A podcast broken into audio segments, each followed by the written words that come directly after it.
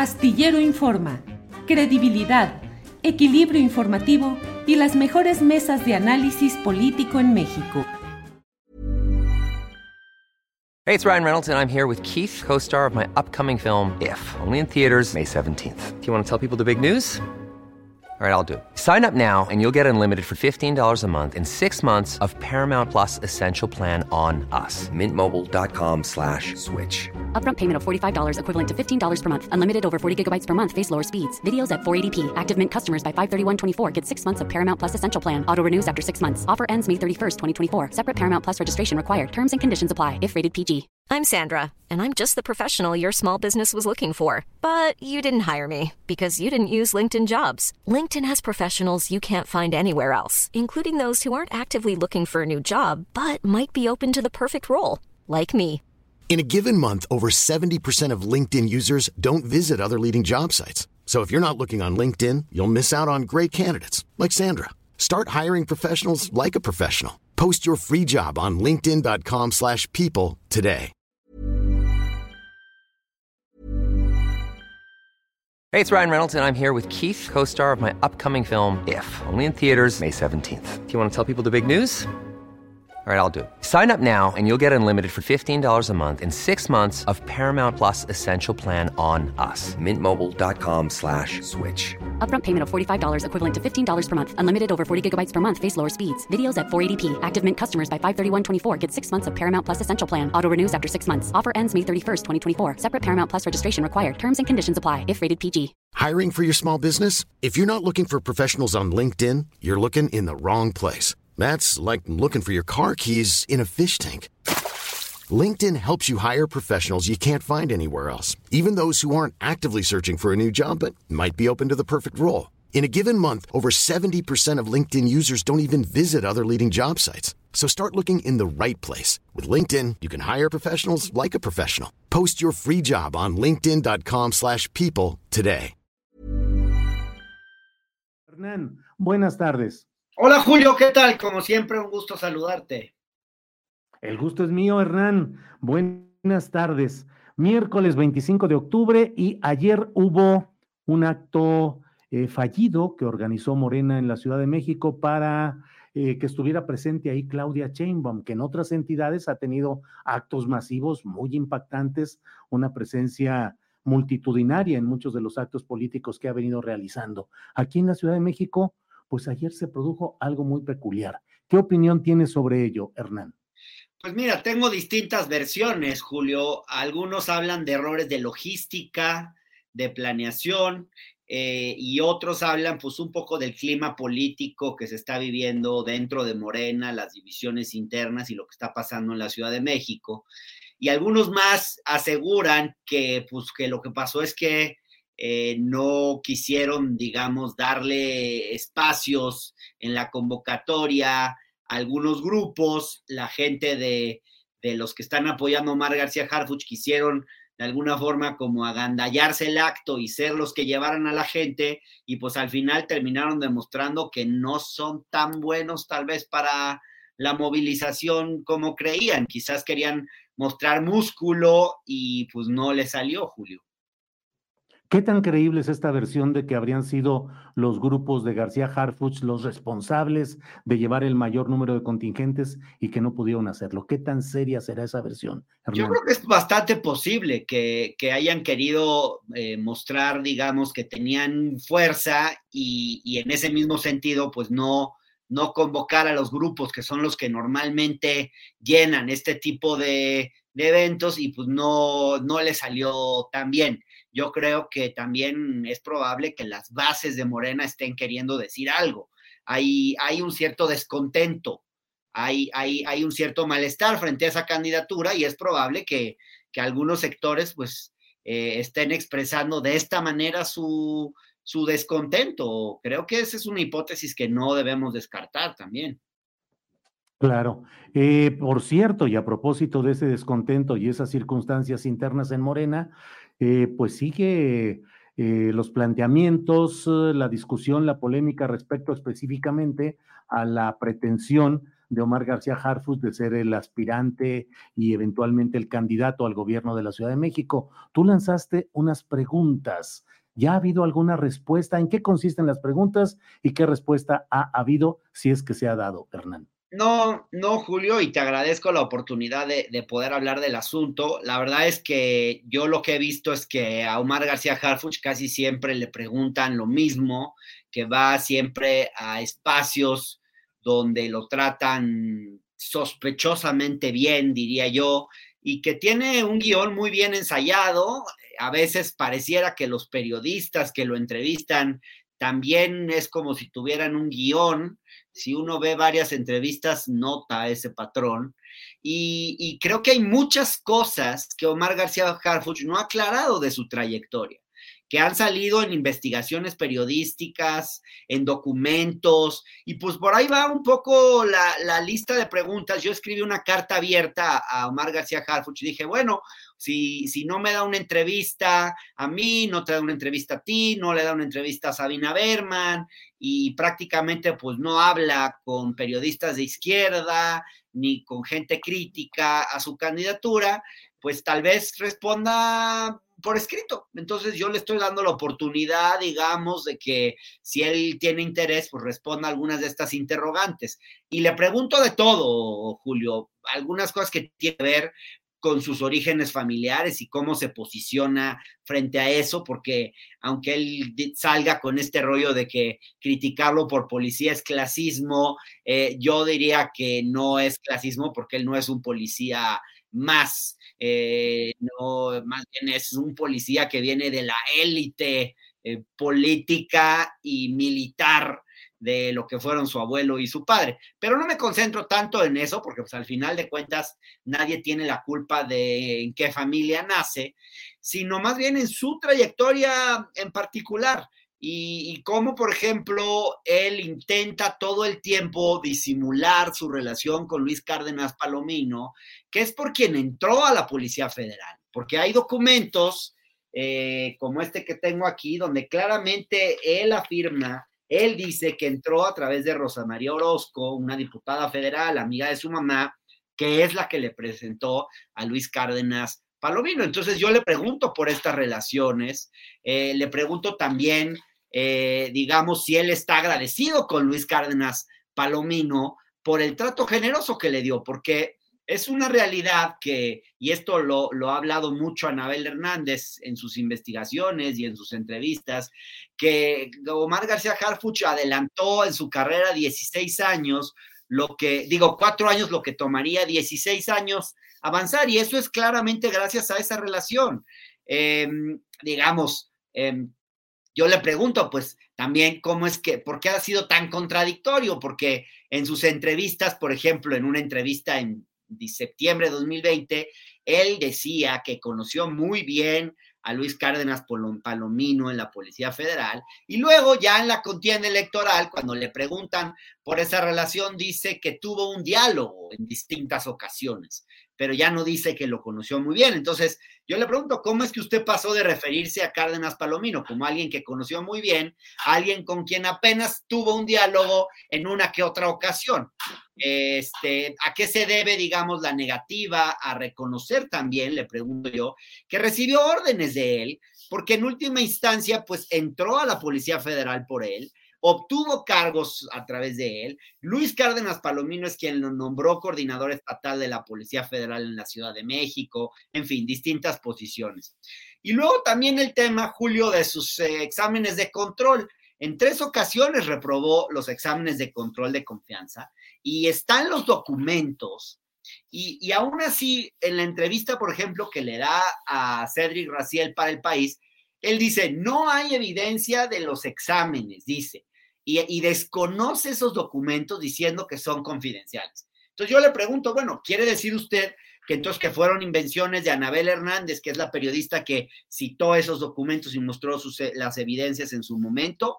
Em, esto de que responde con falta de veracidad a la pregunta de si mantiene compromisos con la delincuencia organizada, como dicen los documentos, pues yo le pregunto, bueno, eh, porque además esa es la parte donde falla, ¿no? Entonces yo le pregunto, bueno, ¿por qué cree usted que los reportes hacen este tipo de observaciones?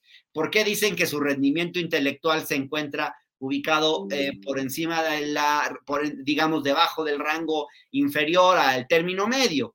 Eh, digamos, él niega la veracidad de estos documentos, afirma que son apócrifos, o qué tiene que decir sobre eso, por qué dice que esos documentos no existen, si acá los tenemos, si Anabel los ha exhibido, en fin, ese tipo de, preguntas, Julio, y, obviamente claro. el tema Ayotzinapa, ¿no? Claro. ¿Y ha habido alguna respuesta directa, indirecta a estas preguntas? No, ninguna, absolutamente ninguna, Julio. Eh, en el tema Yotzinapa, por ejemplo, sí le hice varias preguntas muy específicas porque él permanentemente se libra del tema diciendo, yo no estuve en, Michoacán, en, Guerrero en ese momento, me había ido a Michoacán, yo no participé de la verdad histórica. Y creo que es probable que eso sea cierto. Él tal vez no estaba en la posición de ser de los de los que fraguaron la verdad histórica, pero ¿qué hizo antes? ¿Qué hizo después? ¿Qué hizo para combatir a los Guerreros Unidos? Él estuvo un año nueve meses en su puesto antes de que ocurrieran los hechos de Iguala. ¿Por qué? Y eso también hay documentos. Yo le pregunto, bueno, ¿por qué Sidronio Carva, eh, Sidronio Casarrubias tenía su contacto telefónico en su agenda? ¿Y por qué el hermano de Sidronio, en unos documentos que se filtran de la DEA, que aquí tengo también, que han estado circulando, ¿por qué aparece el nombre de Omar mencionado por uno de los hermanos de Sidronio? Digamos, ¿qué tendría que decir sobre eso? Nadie se lo ha preguntado, Julio. Nadie le ha preguntado por su hermano tampoco, eh, un hermanastro que pues fue investigado por vínculos con la delincuencia organizada y que fue asesinado. Yo creo que hay muchas preguntas que, que, los periodistas tendrían que haberle hecho durante este tiempo de, de campaña, Omar. Y, es, es hasta sospechoso que no lo hagan. Es, es, llama la atención, ¿cómo puede ser, Julio? Y se lo pregunto también, que la declaración ministerial de Omar García Harfuch por los sucesos de Ayotzinapa tenga solo cuatro o cinco páginas. Ahí está la declaración, yo la cité en la carta pública, ahí está esa declaración. ¿De verdad es todo lo que tiene que decir? ¿O, o es todo lo que le interesa, le interesaba decir sobre ese caso? ¿Qué tanto más sabe que no ha dicho? Creo que tiene muchas cosas que, aclarar y yo no le estoy responsabilizando de nada, pero, eh, pero sí creo que hay muchas cosas que él pues tendría que, aclarar a la opinión pública de, todo lo que sabe y de este caso y de cuál fue realmente su involucramiento. Ahora, Hernán, veo, es mi opinión, que mm, la, ya, lo, ya lo señalaste tú en otra parte de esta plática o entrevista, pero pues pareciera que en muchos de los medios de comunicación tradicionales o convencionales hay no solo un, una postura amable respecto al, a Omar García Harfus, sino además también de procurar que no haya cuestionamientos, publicaciones o señalamientos que puedan generar eh, la discusión y el análisis a fondo sobre lo que es realmente la figura y la responsabilidad que haya tenido Omar García Harfus. ¿Has visto ese fenómeno no solo de la amabilidad en la entrevista, sino también el de tratar de impedir que haya más eh, auscultación social sobre el tema? La verdad sí, porque si ahí están los documentos y ahí están las declaraciones y Anabel ha hablado del tema y, hay un desplegado de, varios, este que, que, este que hicieron Temoris Greco y Daniela Pastrana, que tiene un montón de firmas y están poniendo una serie de cosas de manifiesto, ¿por qué los medios no lo toman? Mira, esta campaña interna de Morena, Julio, de verdad a mí me ha impresionado porque me recuerda un poco eh, esos tiempos del PRI en los que la cargada mediática eh, a favor de los candidatos priistas y en contra de la oposición era clarísima. Si uno compara la cobertura que han tenido en esta contienda interna de Morena, Omar García Harfuch, por ejemplo, versus Clara Brugada, ¿cuántas veces no han invitado a Harfuch a Televisa a espacios estelares?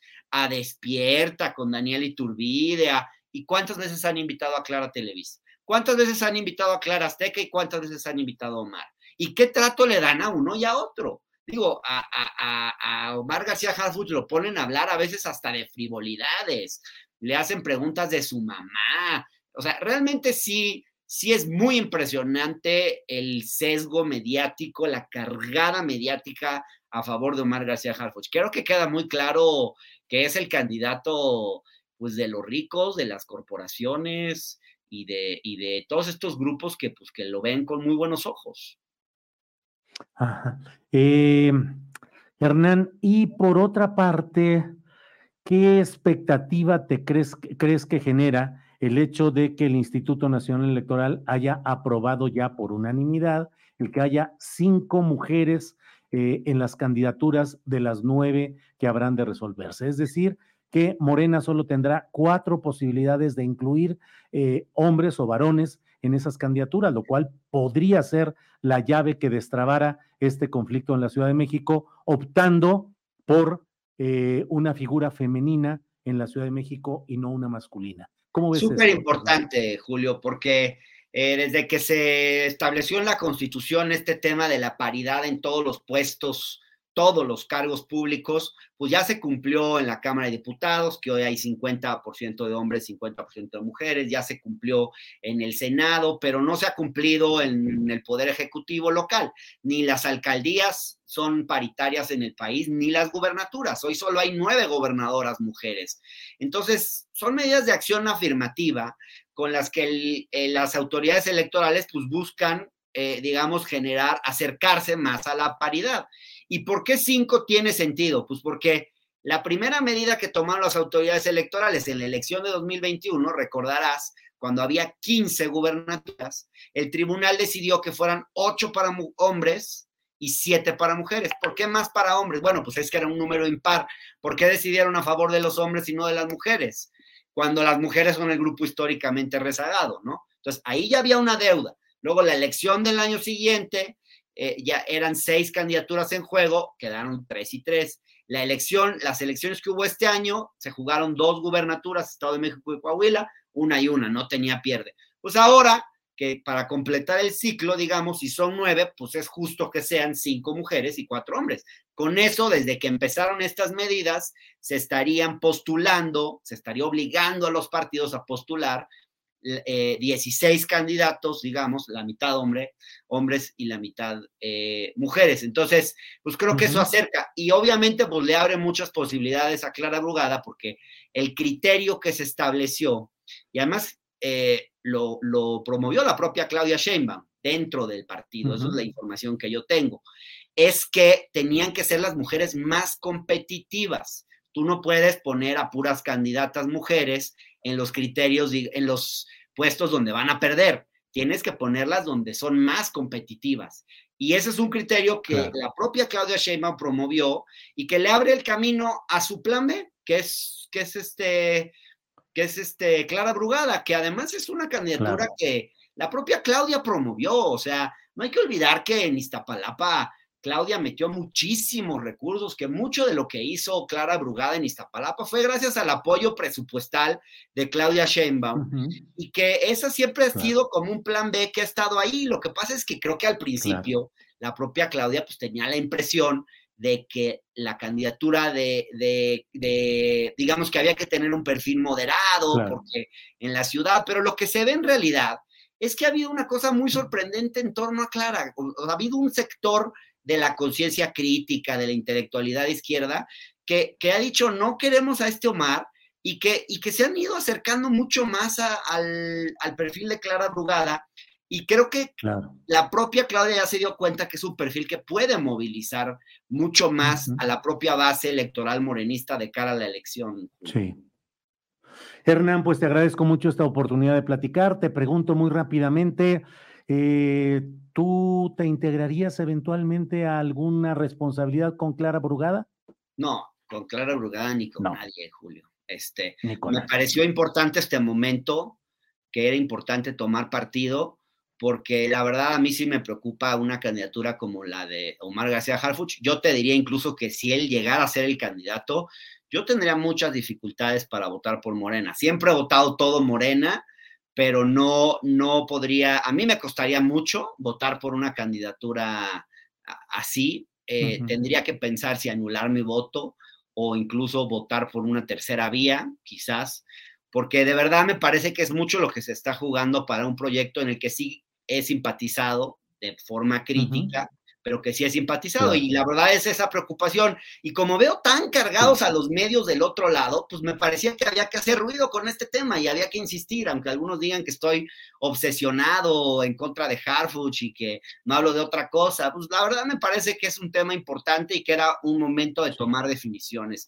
Y bueno, pues yo las he tomado, pero no, no estoy pensando en integrarme en ningún gobierno. Y a mí lo que me gusta es el periodismo y quiero seguir haciendo eso, Julio. Hernán, te agradezco mucho la posibilidad de platicar ampliamente sobre este tema y iremos viendo ya próximamente qué es lo que sucede porque ya están en puerta las resoluciones sobre este tema. Gracias, Hernán. Gracias, Julio. Que estés muy bien. ¿Te preocupas por tu familia? Entonces, ¿por qué darles solo huevos ordinarios cuando pueden disfrutar de lo mejor? Eggland's Best, los únicos huevos con ese delicioso sabor fresco de granja, además de la mejor nutrición, como 6 veces más vitamina D, 10 veces más vitamina E y 25% menos de grasa saturada que los huevos regulares, además de muchos otros nutrientes importantes. Así que, dales los mejores huevos. Eggland's Best, mejor sabor, mejor nutrición, mejores huevos. Hola, buenos días, mi pana. Buenos días, bienvenido a Sherwin Williams. ¡Ey! ¿Qué onda, compadre? ¿Qué onda? Ya tengo lista la pintura que ordenaste en el ProPlus app. Con más de 6.000 representantes en nuestras tiendas listos para atenderte en tu idioma y beneficios para contratistas que encontrarás en aliadopro.com. En Sherwin Williams somos el aliado del PRO.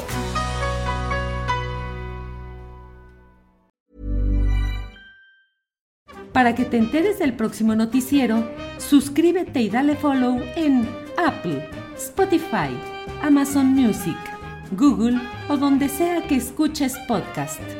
Te invitamos a visitar nuestra página julioastillero.com.